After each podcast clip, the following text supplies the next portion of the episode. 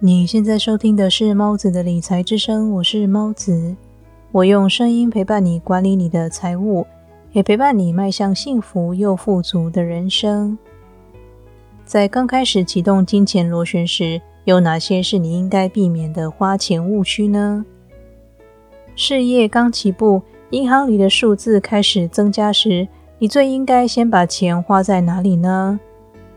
这期节目，我将和你分享让金钱螺旋能不断转动，并且变得越来越大的消费法则。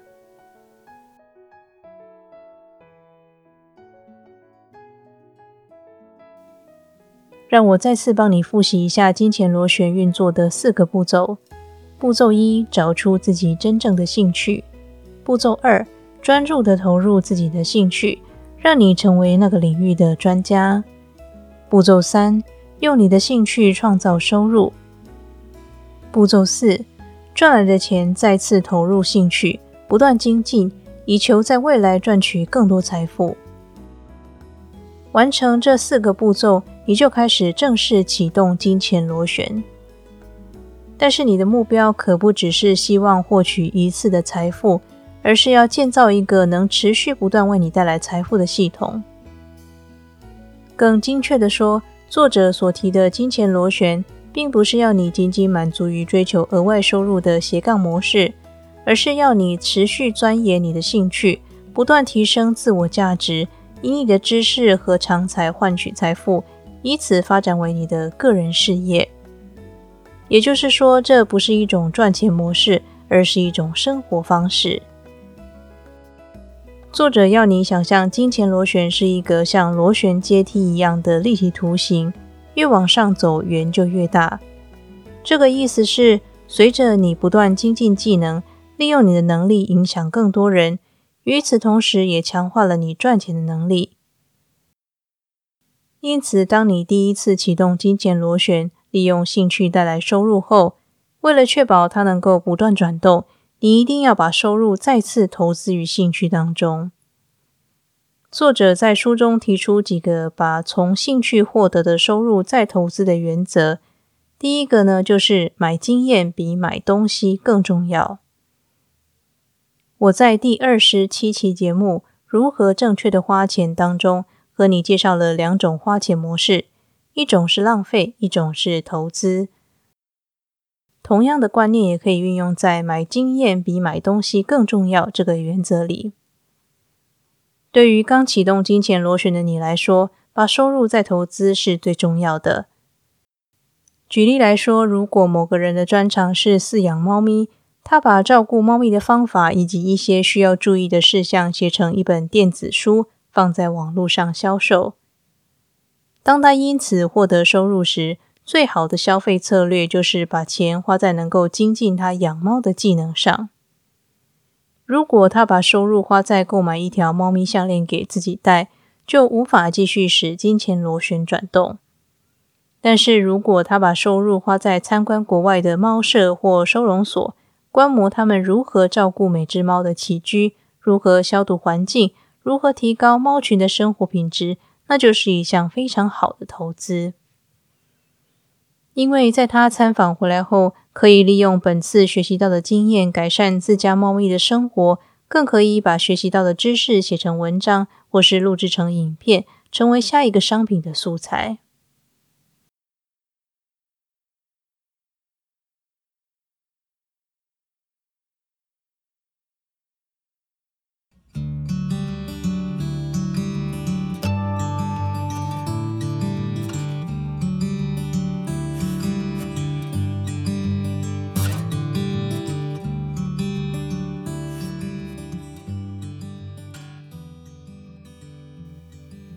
如果你希望帮助节目成长，又居住在海外，可以付费订阅我的 Patreon 节目。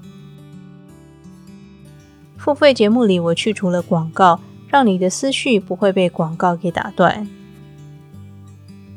现在就点选节目说明栏里的 Patreon 付费订阅，订阅猫子的理财之声吧。感谢你听完这段广告。也感谢你一直支持猫子的理财之声。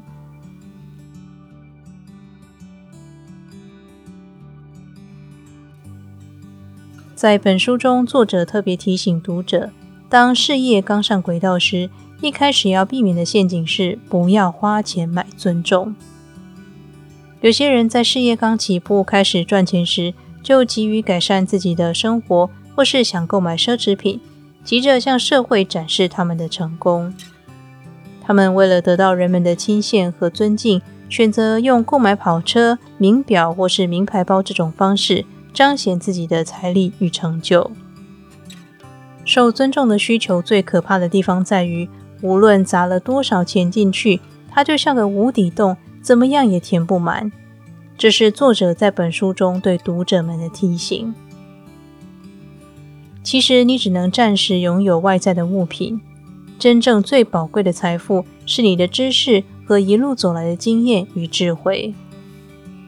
美国商业巨富也是现任总统的唐纳川普，在历经几次的破产后，却总是能够东山再起，再次创造巨额财富。这是因为他有一个有钱人的脑袋。如何赚钱，如何建立成功事业的方法，早已成为他生命中的一部分，这是谁也无法偷走的。因此，当你的金钱螺旋开始转动时，比起做自我犒赏式的消费，更应该优先于再投资你的兴趣，借由提升能力，为更多人服务。也能够借由朋友的口耳相传，让你的兴趣更广为人知，借此给你带来源源不断的财富。我在第二十集节目《有钱人创造机会》当中也谈到相同的理念，其中《财富档案四》提到，有钱人想得很大，穷人想得很小，意思就是要你使自己变得越来越强大。当你增加了影响力，也就增加了财富力。不过，在这里我想要特别强调，并不是赚来的钱完全不可以用于犒赏自己，而是在事业刚起步时，你应该集中火力于优化事业，往后一定能够更好的享受成功带来的果实。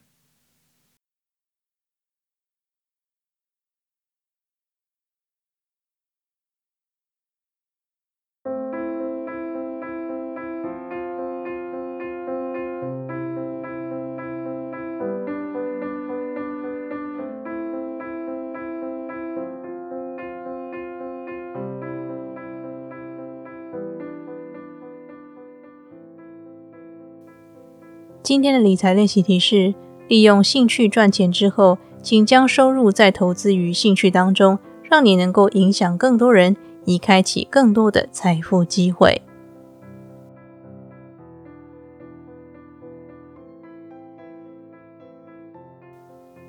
今天为你分享的是来自《花掉的钱都会自己留回来》这本书系列分享节目第六集。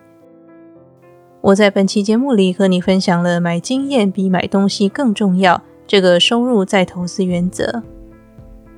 往后的节目里，我也会持续的和你分享其余的内容。理财和追求财富的人生其实是一条漫漫长路，但是请别担心，我依然会在这里用声音陪伴你，达成你的财务目标。那么，这里是猫子的理财之声，我是猫子，我们下期节目再见。